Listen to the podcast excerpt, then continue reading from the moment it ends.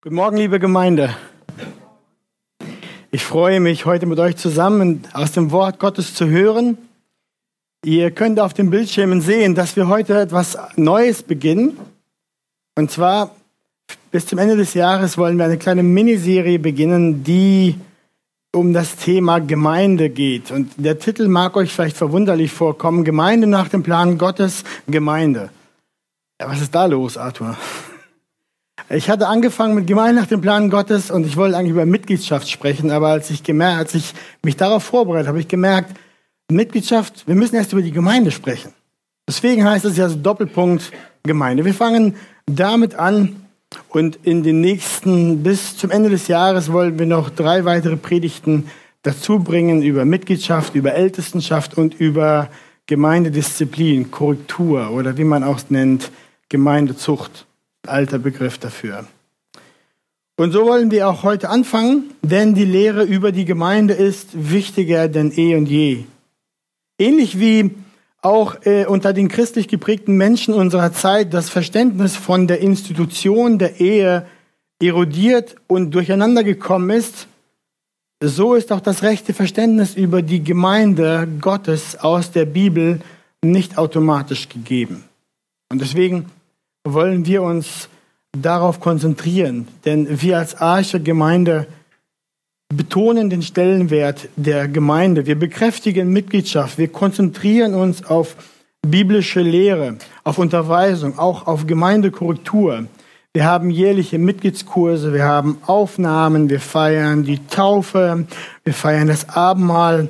Insbesondere Themen wie Mitgliedschaft, Ältestenschaft, Gemeindedisziplin werfen oft Fragen auf und diese wollen wir durch diese kleine Miniserie, diesen wollen wir begegnen. Darum halten wir diese Predigtreihe, weil wir auch darin zum Ausdruck bringen wollen, was wir aus der Schrift dazu sehen und wonach wir folgen und was wir auch versuchen von Herzen zu leben. Und dann fangen wir heute mit Teil 1 an. Gemeinde nach dem Plan Gottes, Doppelpunkt, Gemeinde. Ich habe das Buch ver vergessen, aber ich habe das hier dabei. Ähm, bei vielen der Gedanken stütze ich mich auf dieses kleine Büchlein aus der neuen Merkmale gesunder äh, Gemeindenserie. Die haben wir auch auf unserer Bücherwand. Das blaue Gemeindemitgliedschaft, geschrieben von Jonathan Lehman. Ist ein sehr, ist ein gutes Buch. Empfehlen wir euch, empfehle ich euch wärmstens. Und jetzt habe ich alles gesagt zur Einleitung. Jetzt beten wir und wir beginnen.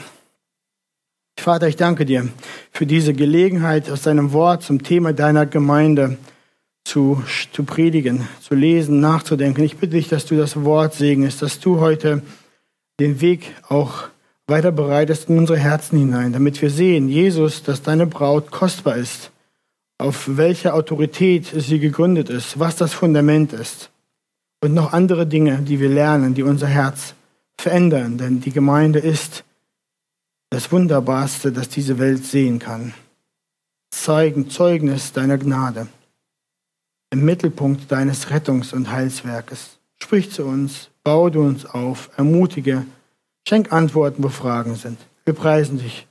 Amen. Ja, wir wollen gleich beginnen. In unserer Gesellschaft schmeißen die Menschen die Gemeinde äh, oft in den gleichen Topf wie einen Schachclub oder den Verein zur Förderung der Naturerlebnisse haben wir hier in Stade. Die Gemeinde ist so eine weitere Art von freiwilliger Mitgliedschaft, heißt es dann.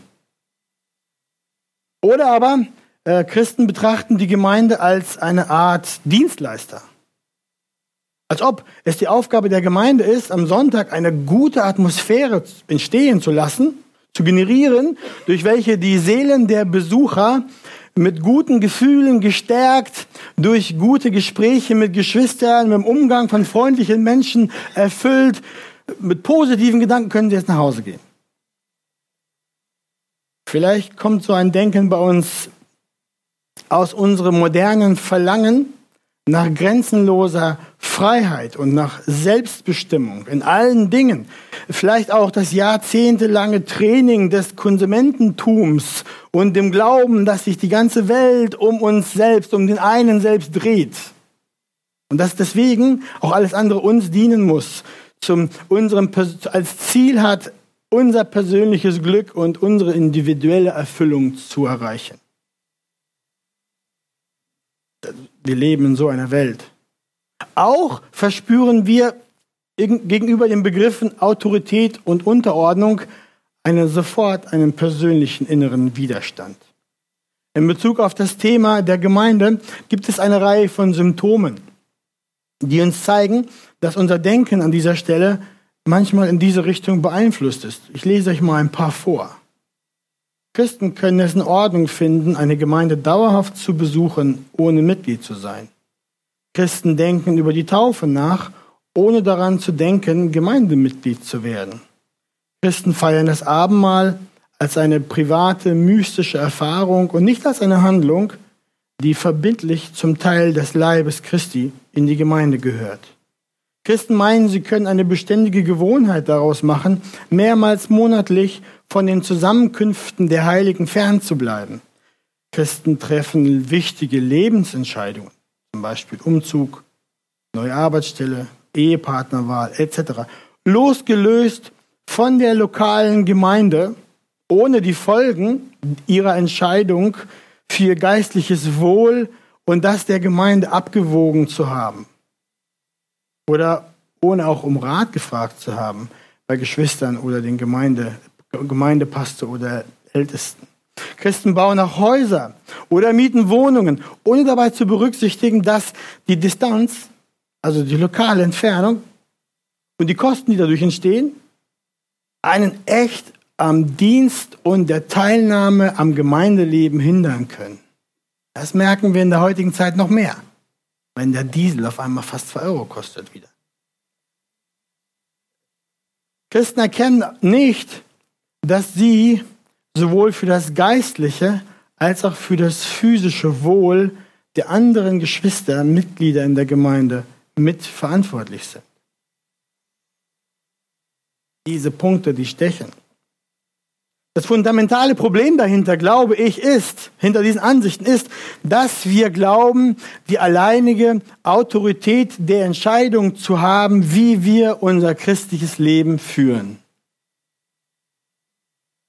Darum betrachten wir die Gemeinde Christi auch oft lieber als Verein, dem wir entweder beitreten oder es lassen, wo wir halt mal hingehen oder nicht. Und dann selbst wenn wir Mitglied geworden sind, dann fällt es uns echt schwer, den weitreichenden Anspruch auf unser Leben, der durch die Gemeinde nach dem Wort Gottes kommt, zu akzeptieren. So nach dem Motto, klar bin ich Mitglied der Arche Stade. Aber warum sollte ich in meinen Gedanken irgendwie in Erwägung ziehen, über die Gemeinde zu denken, wenn ich an einen neuen Job denke oder einen neuen Studienplatz oder an ein neues Haus oder eine Ferienwohnung, die ich kaufen will? Ich kenne solche Gedanken nur zu gut. Ich spreche von mir selbst. Denn ich, so wie ihr, bin ein Kind dieser Zeit. Und ich bekenne mich auch, dass mein Leben oft, dass ich mein Leben so führen will, wie ich es will. Ich will gehen, wohin ich gehen will, und ich will es tun, wenn ich es will. So, ist meine Einstellung eigentlich, wenn ich mal ehrlich bin.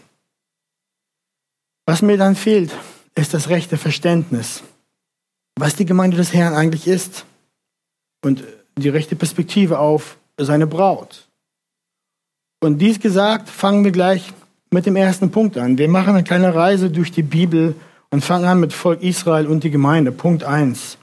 Die Bibel lehrt uns, dass Gott, und das wisst ihr, in Abraham ein Volk sich erwählte dann über Isaac und Jakob und die zwölf Stämme das Volk im Land Ägypten heranwuchs und groß wurde. Sie fielen unter die Knechtschaft und Gott befreite sein Volk aus dem Land Ägypten, aus der Sklaverei. Er brachte sie in die Wüste, gab ihnen das Gesetz. Ihr kennt das. Er schloss den Bund mit ihnen und er sagte dann, ihr sollt mein Volk sein und ich werde euer Gott sein. Sie sollten ein Königreich auf Erden sein und er wollte ihr König sein. Das kommt euch bekannt vor. Sie sollten Gott auf der Erde repräsentieren. Die anderen Völker sollten Gott an ihnen erkennen. Israel aber scheiterte kläglich in dieser Aufgabe. Israel war der Knecht Gottes. Das sehen wir in den Propheten Jesaja, Jeremia, versagte aber in dieser Rolle kläglich durch die wieder und wiederkehrende Sünde des Götzendienstes. Bis Jesus kam, der Sohn Gottes, der wahre Knecht, wenn wir Jesaja lesen. Das wahre Israel, Jesaja 53, 11. Und Jesus zeigte dann, dass Israel die Aufgabe, Gott zu repräsentieren, verloren hatte. Ein Beispiel dazu ist, was Johannes sagt, der Johannes der Täufer. Er sagt zu den Pharisäern, Schlangenbrut, wer hat euch eingeredet, ihr könntet dem zukünftigen Zorn entfliehen? Vers 10. Es ist aber auch schon die Axt an die Wurzel der Bäume gelegt. Jeder Baum nun, der keine gute Frucht bringt, wird abgehauen und ins Feuer geworfen werden. Matthäus 3, 7 und 10. Und Jesus sagte dann an anderer Stelle zu den Israeliten, Matthäus 8, 11 bis 12, Viele werden kommen vom Osten, vom Westen und werden im Reich der Himmel mit Abraham, Isaac und Jakob zu Tisch sitzen. Aber die Kinder des Reiches, und da spricht er von, den, von dem Volk Israel, werden in die äußerste Finsternis hinausgeworfen werden. Dort wird Heulen und Zähneknirschen sein. Dann sehen wir, Jesus selbst ist das wahre Israel, das Gott gehorsam war und ihn recht repräsentierte. Wir sehen das von Stellen wie Matthäus 3,17. Wir lesen dort, und sie, eine Stimme kam vom Himmel und die sprach, das ist Gott der Vater, dies ist mein geliebter Sohn, an dem ich wohlgefallen habe. Matthäus 3,17. Oder wir sehen, alles ist mir von meinem Vater übergeben worden, sagt Jesus. Und niemand erkennt den Sohn als nur der Vater und niemand erkennt den Vater als nur der Sohn und der, welchem der Sohn es offenbaren will. Matthäus 11, 27. An anderer Stelle sagt Jesus in Johannes 14, Vers 9, wer mich gesehen hat, der hat den Vater gesehen. Jesus repräsentiert den Vater völlig und perfekt. Man könnte noch viele andere Stellen sagen. Wichtig ist die Stelle aus Kolosser 1, 15, dass Jesus das wahrhaftige Gott und das vollkommene Abbild Gottes ist. Wir lesen an dieser Stelle Kolosser 1, 15. Dieser ist das Ebenbild des unsichtbaren Gottes, der Erstgeborene, der über aller Schöpfung ist. Und dann zeigt Jesus, Gott schuf sich nun ein neues Reich. Nicht ein Ort wie Israel mit Landesgrenzen, sondern ein Reich, in das Menschen gelangen, die Buße tun und an ihn glauben. Wir sehen das zum Beispiel, ich war zu schnell, Matthäus 4,17. Von da an begann Jesus zu verkündigen und zu sprechen. Tut Buße, denn das Reich der Himmel ist nahe herbeigekommen. Oder Matthäus 5, Vers 3. Glückselig sind die geistlich Armen, denn ihrer ist das Reich der Himmel. Dieser Schlüssel, dieses, dieses Schlüsselwort, Reich der Himmel, dieser Begriff, der kommt wieder und wieder. Merkt euch den.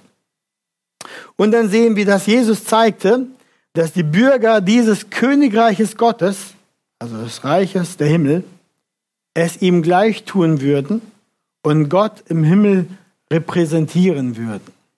Die Stelle dazu ist Römer 8, 29. Eine von vielen. Denn die er zuvor ersehen hat, der hatte er auch vorherbestimmt, dem Ebenbild seines Sohnes gleichgestaltet zu werden damit er der Erstgeborene sei unter vielen Brüdern. Die, die er erlöst, werden immer mehr wie Jesus und repräsentieren dadurch Gott. Das Reich Gottes hat, das mit Jesus begonnen hat, war kein Land dieser Erde, war nicht Deutschland oder USA oder Israel, äh, hatte keine Grenzen. Das brachte ein Problem mit sich. Und das ist, dass nun jeder, der wollte, von sich behaupten konnte, dass er Bürger dieses Reiches ist. Und Jesus hat auch vorausgesagt, dass solche Betrüger kommen würden. Wir lesen das in Matthäus 7, 21 bis 23. Solche Betrüger würden kommen und sagen, ich bin ein Bürger des Reiches Gottes, würden aber das Reich Gottes in Verruf bringen, dadurch, dass sie nicht so lebten, wie es dem Reich Gottes passt. Wie würde man nun feststellen, wer Bürger des Reiches Gottes war und wer nicht? Und wie ging es weiter mit dem Reich Gottes? Nebenbei gesagt, Jesus benutzt den Begriff Gemeinde nur zweimal. Den Begriff Königreich oder Reich des Himmels 49 Mal. Denn wenn wir später gucken in den paulinischen Briefen, wird der Begriff Gemeinde 43 Mal verwendet und der Begriff Königreich dann nur noch 14. Wir sehen eine Wendung oder etwas anderes geschieht. Warum? Warum fokussiert Jesus sich auf das Königreich des Himmels? Ich will sagen, dass Jesu Fokus auf das Königreich Gottes den Weg vorbereitet hat für die Gemeinde als Institution. Aber was hat das Königreich Gottes mit der Gemeinde zu tun? Lass uns zu Punkt 2 gehen. Gemeinde im Neuen Testament. Wir schauen weiter. Bevor Jesus zum Vater zurückging, nach der Kreuzigung und Auferstehung, gab er den Jüngern den Missionsauftrag. Ein Auftrag für eine weltweite Mission. Und wir lesen dort, mir ist gegeben alle Macht im Himmel und auf Erden. So geht nun hin und macht zu, zu Jüngern alle Völker und tauft sie auf den Namen des Vaters und des Sohnes und des Heiligen Geistes und lehrt sie alles halten, was ich euch befohlen habe. Und siehe, ich bin bei euch alle Tage bis an das Ende der Weltzeit. Jesus beginnt seine Proklamation oder Jesus beginnt den Auftrag damit, dass er eine Proklamation spricht, nämlich, dass ihm gegeben ist alle Macht im Himmel und auf Erden. Das bedeutet etwas. Gemeinde, die Wahrheit ist, dass Jesus die höchste Autorität hat. Ihm ist von Gott, von dem Vater alle Macht gegeben. Und aus dieser Autorität heraus sendet er die Jünger, um alle Welt zu Jüngern zu machen. Merkt ihr das? Es ist nicht ein größenwahnsinniger Hitler, der ein Reich aufbauen will. Es ist der Sohn Gottes, der in Gerechtigkeit und Liebe das Reich Gottes nun baut dadurch, dass er was tut? Seine Jünger beauftragt zu gehen. In eine weltweite Mission. Er sagt ja auch, so geht nun hin und macht zu Jüngern alle Völker. Er fragt nicht, wollen die Völker, wollen die Völker nicht. Das werfen liberale Theologen ihm vor, den Christen. Was hat ihr für welche? Ihr maßt euch an. Nein, dieser Befehl ist ein Gnadensbefehl der Rettung und des Heils. Denn außerhalb des Reiches, der Himmel, gibt es keine Rettung, gibt es keinen Segen. Und ihr wisst, dass daraus jetzt die Gemeinden überall zu allen Zeiten entstehen. Geschwister, Jesus Christus hat das letzte Wort. Er hat die höchste Autorität. Wir wissen das aus der Schrift, dass er die Nationen und alle Machthaber am Ende der Zeiten richten wird, weil er die letzte Instanz ist. Er hat alle Macht über Leben und Tod. Er ist ultimativer König. Er ist absoluter Herrscher. Das muss erst mal sacken. Weil wir können das leicht sagen, aber die Implikationen dessen, was das bedeutet, da schlucken wir dann. Deswegen lasst uns das sacken lassen und wir schauen weiter. Wir wissen auch aus unserer Erfahrung, dass der Staat Autorität hat. In unserem Leben hat der Staat Autorität über die meisten, wenn nicht alle Dinge unseres Lebens. Besteht die Gemeinde Gottes jetzt, weil der Staat ihr das Recht gegeben hat? Ich meine, der Staat reguliert Vereine und Schulen und Organisationen, äh, Betriebe, Unternehmen. Diese existieren unter der Erlaubnis und unter der, dem Regelwerk des Staates. Er kontrolliert die mit den Gesetzen, die erlassen sind. Ist das bei der Gemeinde Christi auch so? Ich meine, wir sind ein eingetragener Verein. Wir leben und agieren unter dem Vereinsrecht und halten uns an die Regeln. Bedeutet das aber, dass wir durch den Staat unsere Existenz und Berechtigung haben? Dass wir durch den Staat, durch die Autorität des Staates das, Recht haben zu existieren? Dies muss heute Morgen glasklar werden. Und deswegen reite ich da so lange drauf rum. Die lokale Gemeinde existiert nicht aufgrund der Erlaubnis unseres Staates, sondern die Gemeinde Christi existiert aufgrund der Autorität und Macht des Herrn Jesus Christus. Ich wiederhole das nochmal. Die Gemeinde existiert nicht, weil der Staat uns das Recht zur Existenz gibt, sondern die Gemeinde existiert auf der Autorität des auferstandenen, lebendigen Sohnes Gottes, des Höchsten. Und nebenbei gesagt, der Staat existiert und hat seine Autorität auch nur aufgrund der Erlaubnis des Christus. Es ist andersrum. Gott steht an höchster Stelle. Ja, wir wissen von Römer 13, wo die Schrift dann sagt, ordnet euch eure Regierung unter. Das wissen wir. Aber wir dürfen an dieser Stelle, und da schauen wir drauf, nicht verkennen, die höchste Autorität ist unser auferstandener Herr Jesus. Derjenige, mit dem wir gerne eine persönliche Beziehung haben und sagen, ja, mein Jesus, mein Jesus. Ist richtig. Er ist dein, aber er ist allerhöchster Herrscher. Er ist König des Universums. Er ist König unseres Landes. Und er ist auch Autorisierer, also der Machtgeber, der uns diese Gemeinde ans Leben berufen hat und wem diese Gemeinde gehört. Wenn wir an Autoritäten in unserem Leben denken, dann denken wir, fällt es uns nicht schwer daran zu denken, dass wir uns dem Staat unterordnen sollen. Dass das Implikationen auf unser Leben hat. Dass das, ich kann nicht ich kann nicht mir eine Waffe holen und im Stadtpark rumballern. Ich meine, da gibt es Gesetze für. Ich kann nicht einfach tun lassen, was ich will. Wir, wir kennen das. Wir nehmen das an. Das Gleiche ist wahr für das Leben der Gemeinde unter der Autorität des Höchsten. Deswegen der erste Satz, den ich euch mitgeben will, die Gemeinde basiert auf der Autorität Jesu. Das Fundament. Das glasklar. Lasst uns jetzt an dieser Stelle die Entwicklung des Reiches Gottes sehen, wie sich das entfaltet hat und einige Beobachtungen mitnehmen daraus. Ihr wisst, zu Pfingsten kam, wie versprochen, der Heilige Geist auf die 120 Jünger, die im Obersaal auf ihn warteten. Die Jünger wurden mit Freude und mit Kraft erfüllt.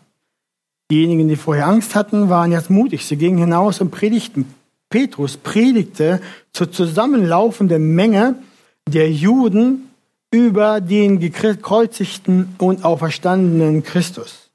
Und die Menschen waren so im Herzen getroffen, wir lesen das in Apostelgeschichte 2,37, dass sie sagten, was sollen wir tun?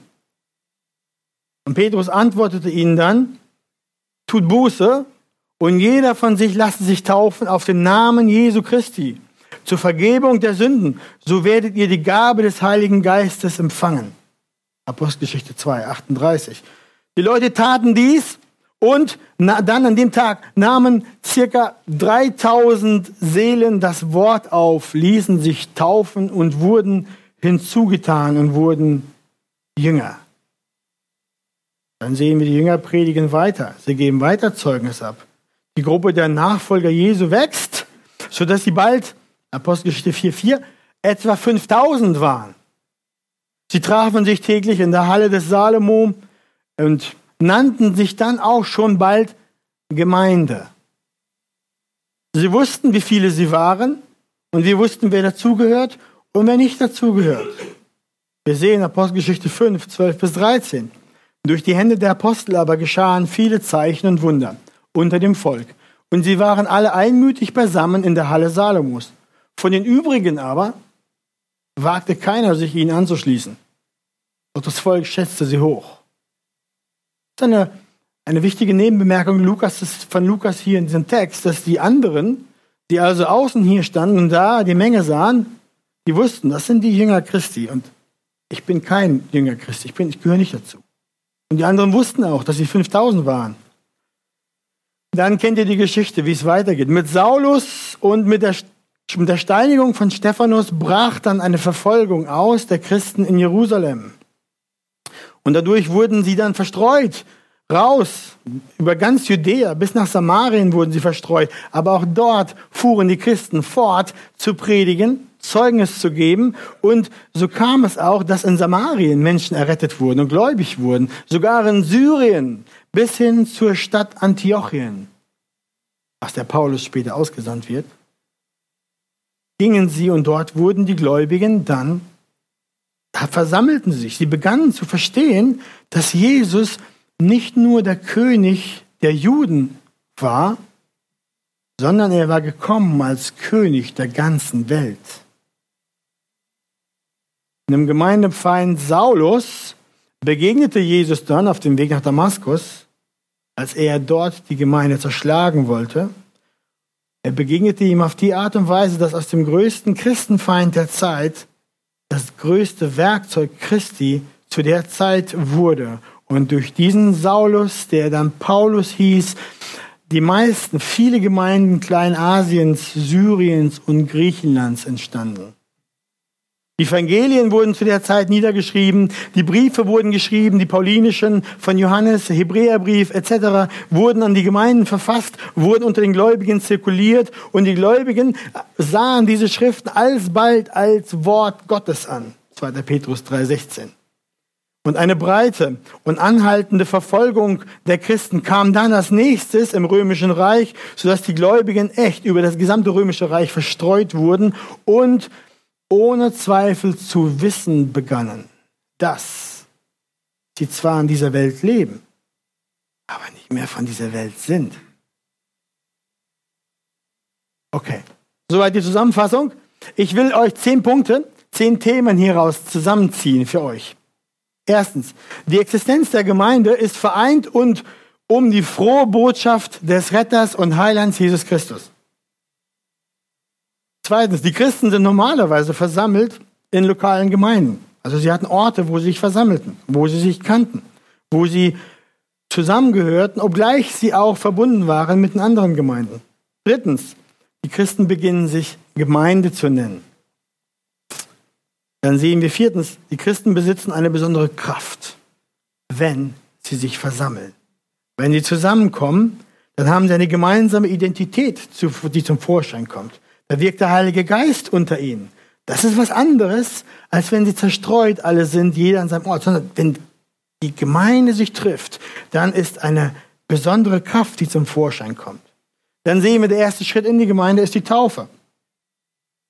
Wir sehen, so wie Petrus ausrief, Buße, lasst euch taufen. Und sie taten es und wurden hinzugetan. Dann sehen wir, Christen trennen sich von der Welt. Auf einmal geschieht eine Trennung. Sie gehen aus der Welt sind aber noch in der Welt und haben jetzt diese Spannung. Sie leben in der Kultur, sind aber nicht mehr von der Kultur. Ihr kennt das. Denn der Herr ruft sie aus der Welt heraus, weil der Herr Licht ist und die Welt ist Finsternis. Dann sagt er, ihr wart vorher Finsternis, jetzt seid ihr Licht. Dann sehen wir, das Leben und die Autorität der Gemeinde beginnt zu formen und orientiert das Leben der einzelnen Gläubigen. Es wird sichtbar, dass die Bekehrten sich taufen ließen. Sie bauen ihr Leben um das Leben der Gemeinde herum. Sie essen zusammen. Sie beten zusammen. Sie haben Gemeinschaft zusammen. Sie verkaufen sogar ihr Gut und teilen das unter den Geschwistern, wie Not ist.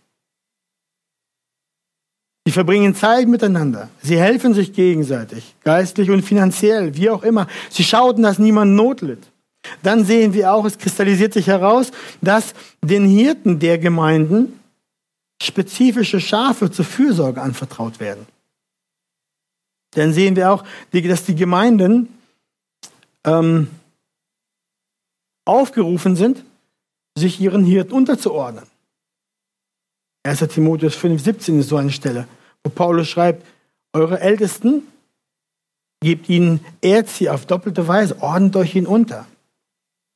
Und dann sehen wir zum, zum Ende die letzte Beobachtung, der zehnte Punkt. Die Gemeinden weisen Menschen mit unglaubwürdigem oder falschen Bekenntnis des Glaubens aus der Gemeinschaft aus. Das sehen wir 1. Korinther, Titus 3,10, 1. Johannes. Wir sehen es an Stellen, dass auf einmal das beginnt.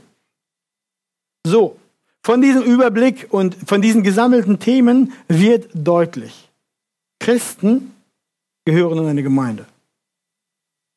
Keiner von ihnen wurde bekehrt und wanderte dann ziellos umher und fragte sich dann, soll ich wohin gehen, soll ich mich wo anschließen oder nicht?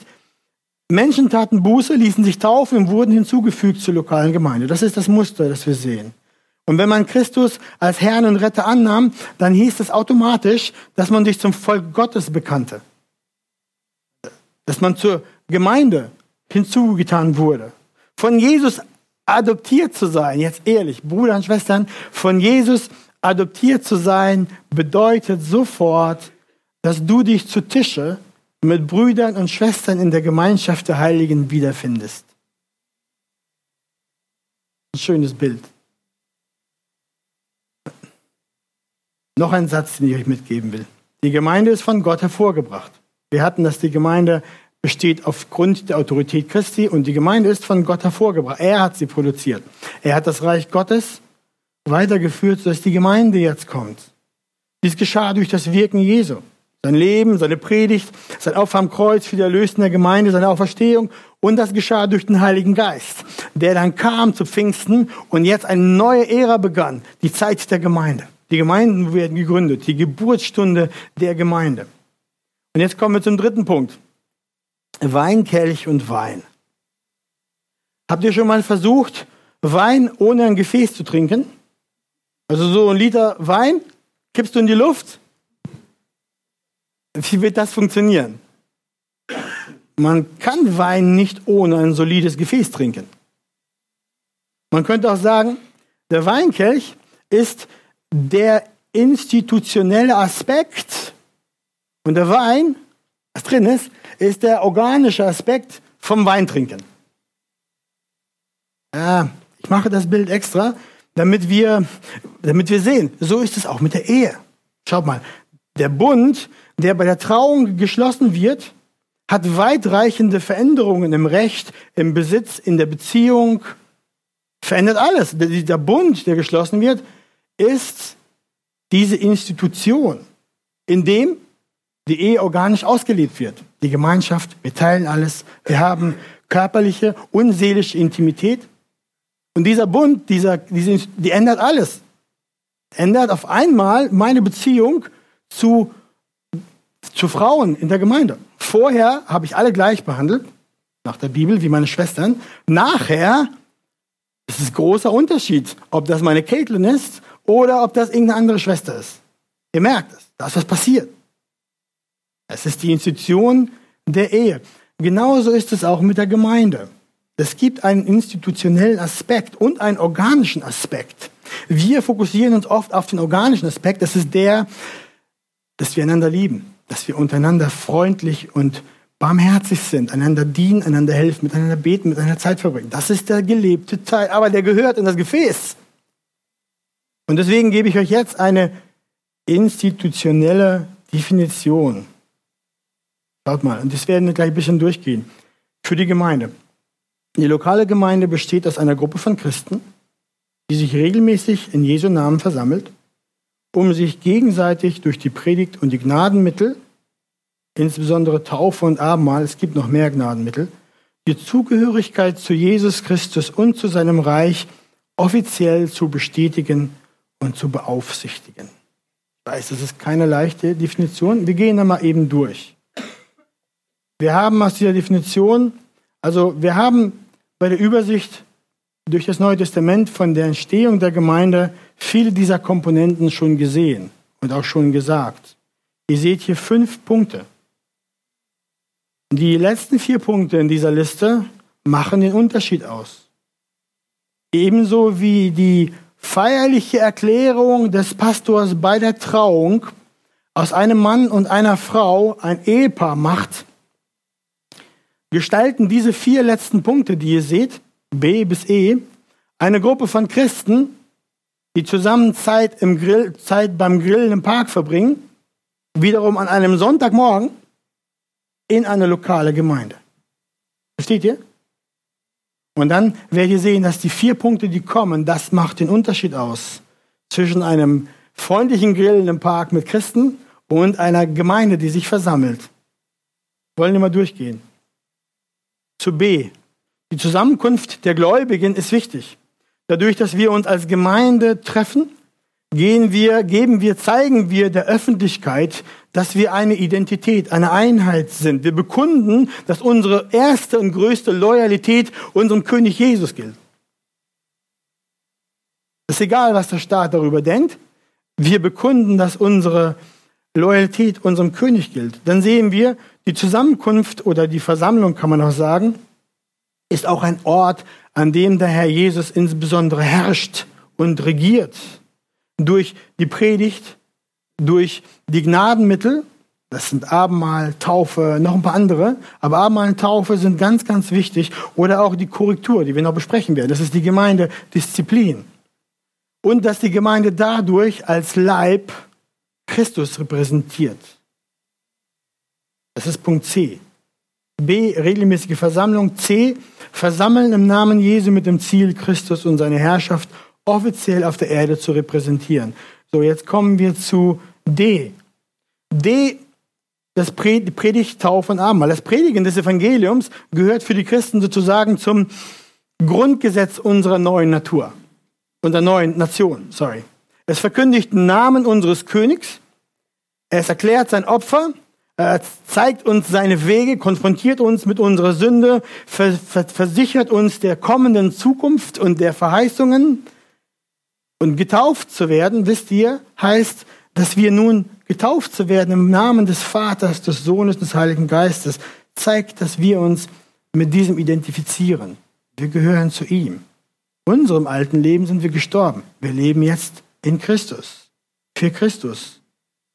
Das Abendmahl, das wir feiern und empfangen, zeigt, dass wir, in seinem, dass wir uns mit seinem Tod und mit seiner Auferstehung teilhaben daran.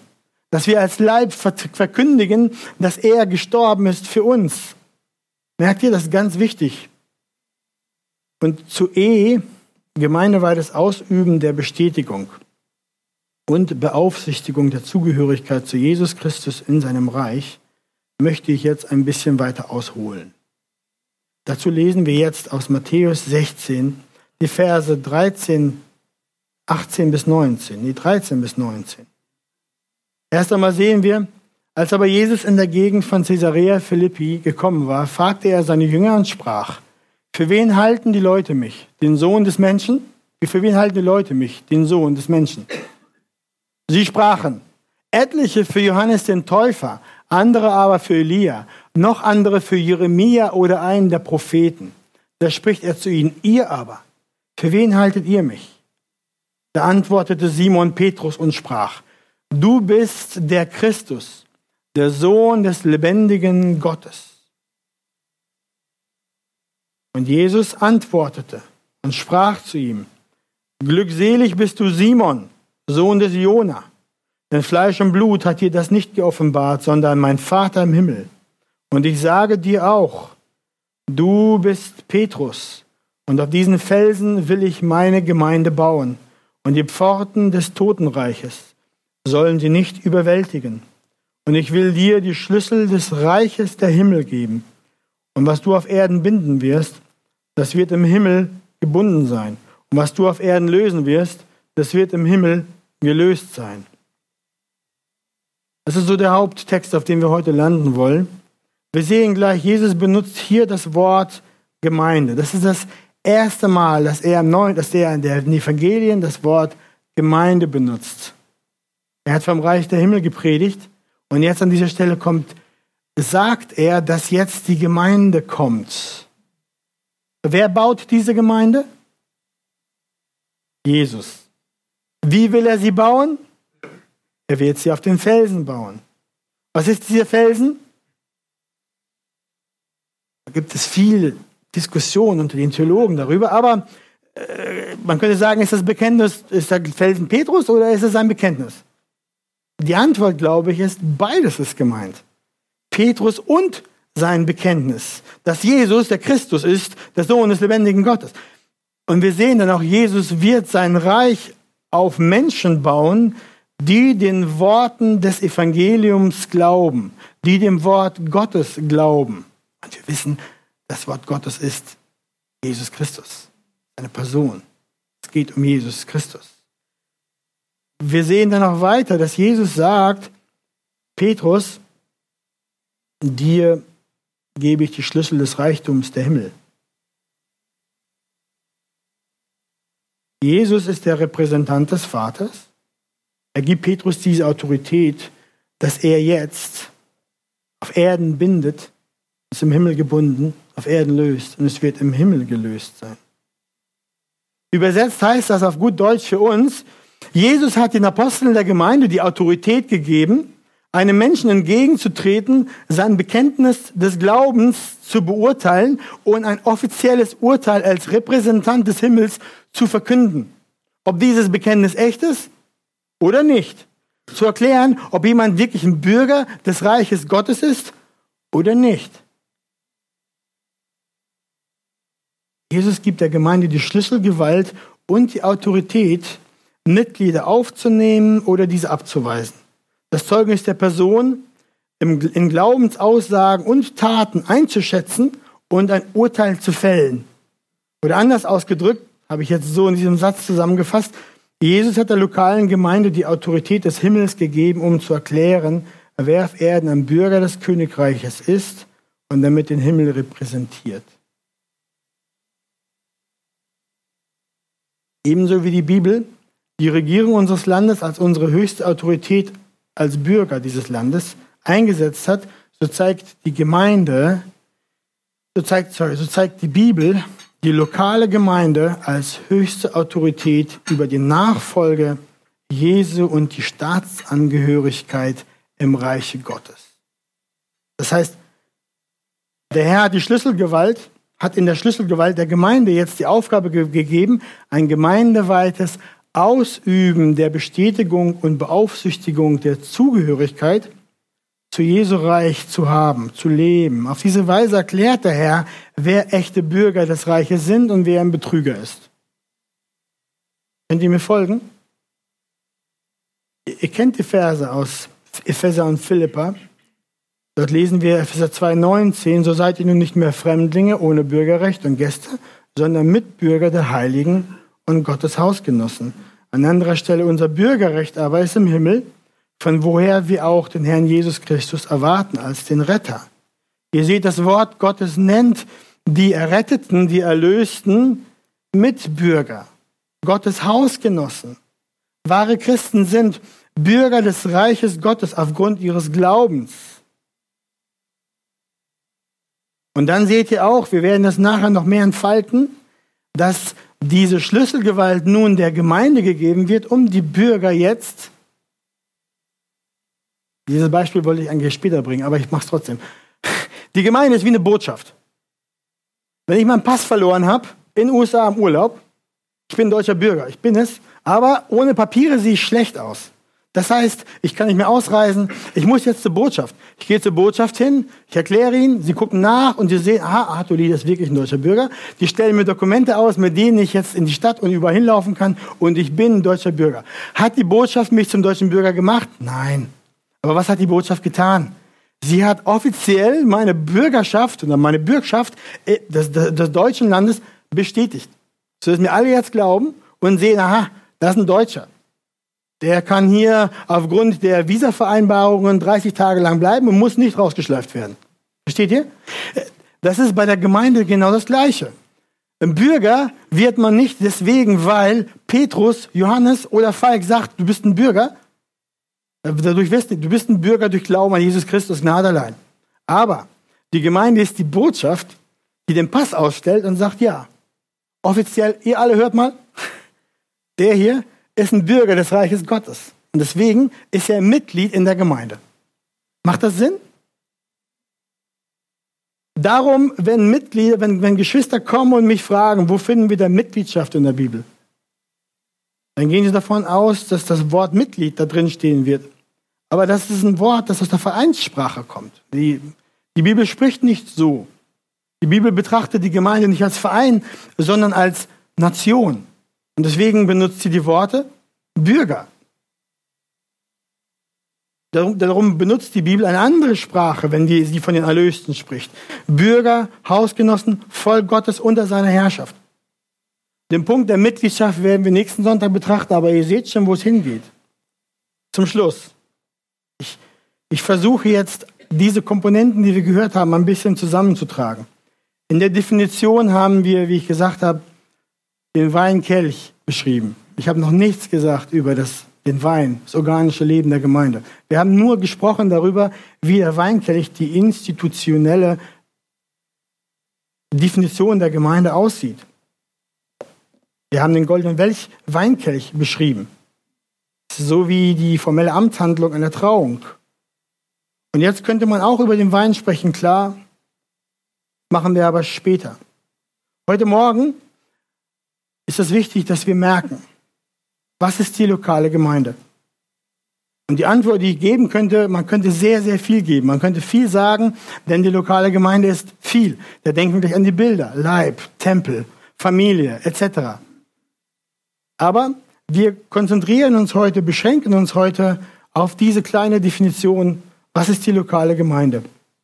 Sie ist die Institution, die Jesus schuf und dazu autorisierte, das Evangelium seines Königreiches zu verkünden, Bekenner des Evangeliums zu bestätigen, ihre Nachfolge zu beaufsichtigen und Heuchler zu entlarven. Und wie wir in den nächsten Predigten dann sehen werden, treten wir einer Gemeinde nicht bei, wie wir einem Verein beitreten, weil wir den Verein cool finden, weil die gleichen Hobbys haben, sondern wir ordnen uns einer Gemeinde unter, so wie wir uns der Regierung unseres Landes unterordnen. Deswegen habe ich auch lange diesen Vergleich aufgezogen zwischen Regierung und Gemeinde. Wir haben gesehen, dass die Gemeinde aufgrund Jesu Autorität existiert, nicht aufgrund von Menschen. Sie, sie wurde von ihm geboren, zu ihm zur Welt gebracht, von ihm erzogen und von ihm gehalten. Er ist derjenige, der die Leuchter, das kennt ihr aus der Offenbarung, hat, der Gemeinden, die ein Symbol sind für jede Gemeinde. Und wir haben deswegen auch, bahnt sich jetzt schon an, dass wir das Gefühl kriegen und sehen, dass aufgrund dieser Wahrheiten eine Autorität und ein Anspruch auf unser Leben fällt, die wir in die Gemeinde kommen, wer unsere Autorität in unserem Leben ist. Und die Gläubigen, die in die Gemeinde kommen, werden in einen konkreten Kontext der lokalen Gemeinde gestellt, mit regelmäßigen Versammlungen im Namen Jesu, unter die Predigt und unter die Gnadenmittel, unter Bestätigung und Beaufsichtigung der Zugehörigkeit zum Reich Gottes. Und das führt uns dann zur Gemeindemitgliedschaft, die wir nächsten Sonntag besprechen werden. Der Herr segne euch. Ich bete noch zum Schluss. Herr, das ist ein großes Thema. Hilf uns zu sehen und zu verstehen, wie du den Rahmen gezogen hast und den Weinkelch definiert hast, wie was eine Gemeinde ausmacht. Hilf uns darin jetzt auch nicht irgendwie das Gefühl haben, dass hier Gesetz am Werk ist, sondern dass wir sehen, dass deine Gnade es ist, die den Rahmen der Gemeinde macht und durch die Gemeinde Heil der Welt bringt, Menschen zurechtbringt sie lehrt und ihnen hilft, dir nachzufolgen und dir ähnlicher zu werden. Denn ohne diesen Weinkelch wäre es nicht möglich, dass wir die Aneinanderworte deines Wortes ausleben und dir ähnlicher wachsen. Du hast uns erwählt und errettet nicht in eine individuelle Nachfolge, sondern hinein in deinen Leib, in die Familie Gottes, in dein Reich, wo wir Bürger sind, Miterben sind. Herr, das ist ein großes Bild Hilf uns jetzt auch zu sehen und zu verstehen, welch Anspruch das auf mein Leben hat, dass wir dir mit Freude folgen und nicht mit Zwang. Denn wir sind geprägt von einer Welt, wo wir alle tun und lassen wollen, was wir wollen. Aber dein Wort sagt uns, dass du der Herr bist und wir deine Knechte. Darum beten wir dich an. Du bist gut. Auch darin auch darin bist du gut und souverän. Wir preisen dich, Herr. Ich bitte dich, dass du die Geschwister ermutigst und stärkst und die Freunde und Gäste ermutigst durch dein Wort und dein Werk weiter tust. Du baust deine Gemeinde hier und an tausend Orten. Komme bald. Komme bald, Herr Jesus, denn wir warten auf dich. Amen. Gott segne euch.